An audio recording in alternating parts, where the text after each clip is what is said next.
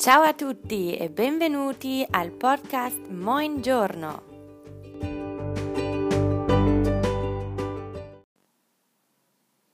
Der Indikativ Präsens im Italienischen. Die regelmäßigen Verben werden wie folgt gebildet. Verben auf are haben die Endung erste Person Singular o, zweite Person Singular i, dritte Person Singular a, erste Person Plural iamo, zweite Person Plural ate, dritte Person Plural ano. Das würde sich dann wie folgt ergeben bei dem Verb abitare, wohnen. Io abito. Tu abiti.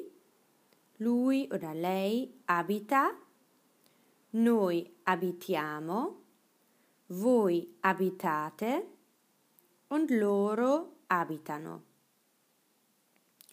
Die Verben auf ere haben folgende Endungen.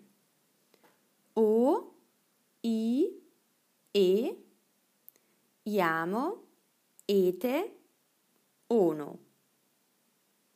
Zum Beispiel bei dem Verb prendere, nehmen, io prendo, tu prendi, lui oder lei prende, noi prendiamo, voi prendete und loro prendono. Die Verben auf ihre haben folgende Endungen. O, I, E, iamo, ite, ono. Zum Beispiel aprire, öffnen, io apro, tu apri, lui oder lei apre, noi apriamo, voi aprite und loro aprono. Die Verben auf ihre, die isk innen drin bekommen, das sind einige Ausnahmen, die werden wie folgt gebildet und eine der wichtigsten Verben in diesem Fall ist präferiere bevorzugen. Dieses Verb lautet dann konjugiert io preferisco, tu preferisci, lui oder lei preferisce, noi prefer preferiamo, voi preferite und loro preferiscono. Bei Verben auf care, also C-A-R-E, und gare, G-A-R-E, wird ein H vor der Endung der zweiten Person Singular, also tu, und der ersten Person Plural, noi, eingeschoben. Zum Beispiel tu cerchi von cercare oder tu pagi von pagare, also du suchst oder du zahlst. Da wird ein H eingefügt. Aufgrund der Aussprache ist das so. Oder bei der ersten Person Plural, noi cerchiamo oder noi paghiamo. Wir suchen oder wir zahlen.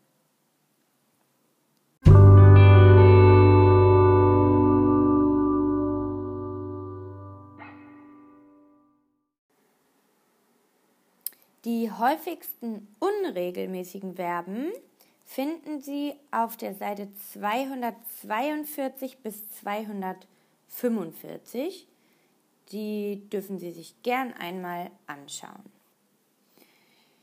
Die Subjektpronomen werden in der Regel weggelassen, da das Verb durch seine Endung die Informationen zu Person und Numerus bereits enthält. Man benutzt die Subjektpronomen nur dann, wenn die Person besonders hervorgehoben werden muss oder zwischen verschiedenen Personen unterschieden wird. Zum Beispiel, io abita, abito a Mantova e tu dove abiti? Ich wohne äh, in Mantova und du, wo wohnst du? in diesem Fall wird zwischen zwei Personen unterschieden und deswegen hebt man, äh, hebt man die jeweiligen Personen hervor, indem man das äh, Subjektpronomen mit spricht oder schreibt. Wenn Sie jetzt aber zum Beispiel nur von sich erzählen, ähm, dann lassen Sie, lassen Sie das Subjektpronomen weg. Dann äh, sagen oder schreiben Sie abito a Mantova, ho 19 anni, sono tedesca und so weiter. Da lassen Sie das Subjektpronomen, wie gesagt, bitte weg. Bei der höflichen Anrede an eine einzelne Person äh, wird wie gehabt die dritte Person Singular verwendet. Da nutzen Sie dann das lei mit dem L, was groß geschrieben wird. Und äh, für die höfliche Anrede an mehrere Personen nutzen Sie in der Regel die zweite Person Plural. Also, für nur eine Person wäre ein Beispiel Signor Carrara, lei che cosa prende? Das lei ist hier in Klammern, weil es auch hier nicht gesprochen und auch nicht geschrieben werden würde, weil es sich ja nur um eine Person handelt. Aber es wäre halt lei, L mit einem großen Buchstaben, Anfangsbuchstaben. Oder für mehrere Personen che cosa prendete, die zweite Person Plural.